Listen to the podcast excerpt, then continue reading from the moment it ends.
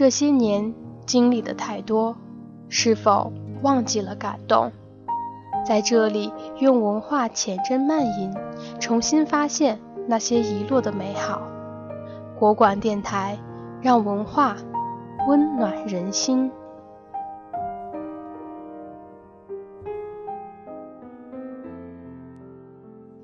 对自己的人生负责，周国平。我们活在世上，不免要承担各种责任，小是对家庭、亲戚、朋友，对自己的职务；大至对国家和社会。这些责任多半是应该承担的。不过，我们不要忘记，除此之外，我们还有一项根本的责任。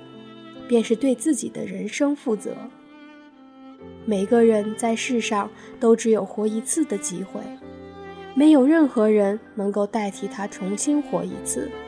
如果这唯一的一次人生虚度了，也没有任何人能够真正安慰他。认识到这一点，我们对自己的人生怎么能不产生强烈的责任心呢？在某种意义上。人世间各种其他的责任都是可以分担或转让的，唯有对自己的人生的负责，每个人都只能完全由自己来承担，一丝一毫依靠不了别人。不止于此，我还要说，对自己的人生的责任心是其余一切责任心的根源。一个人唯有对自己的人生负责。建立了真正属于自己的人生目标和生活信念，他才可能由之出发，自觉地选择和承担起对他人和社会的责任。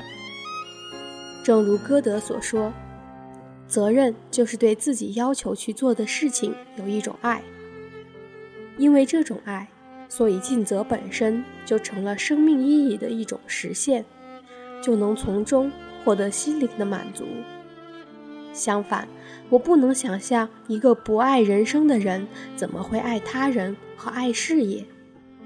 一个在人生中随波逐流的人怎么会坚定地负起生活中的责任？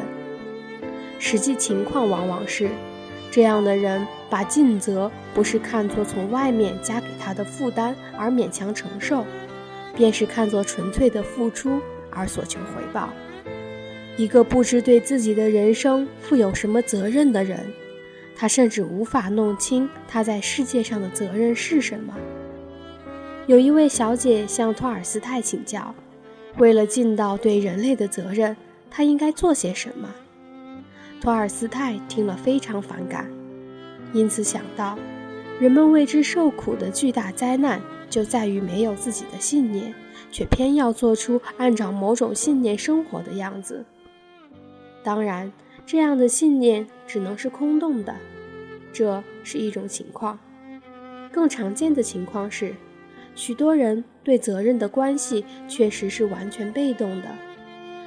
他们之所以把一些做法视为自己的责任，不是出于自觉的选择，而是由于习惯、时尚、舆论等原因。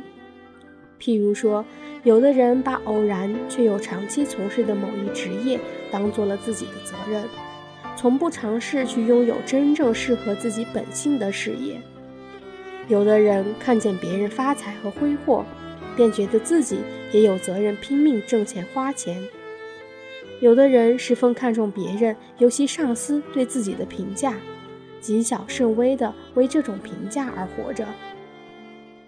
由于他们不曾认真地想过自己的人生使命究竟是什么，在责任问题上也就必然是盲目的了。所以，我们活在世上，必须知道自己究竟想要什么。一个人认清了他在这世界上要做的事情，并且在认真地做着这些事情，他就会获得一种内在的平静和充实。他知道自己的责任之所在。因而，关于责任的种种虚假观念都不能使他动摇了。我还相信，如果一个人能对自己的人生负责，那么在包括婚姻和家庭在内的一切社会关系上，他对自己的行为都会有一种负责的态度。如果一个社会是由这样对自己的人生负责的成员组成的，这个社会就必定是高质量的、有效率的社会。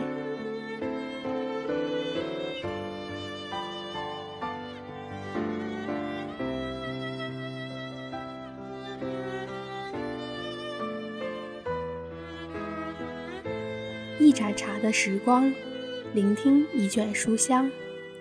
更多节目，欢迎访问国馆点 com，聆听文化的声音，让声音温暖你我。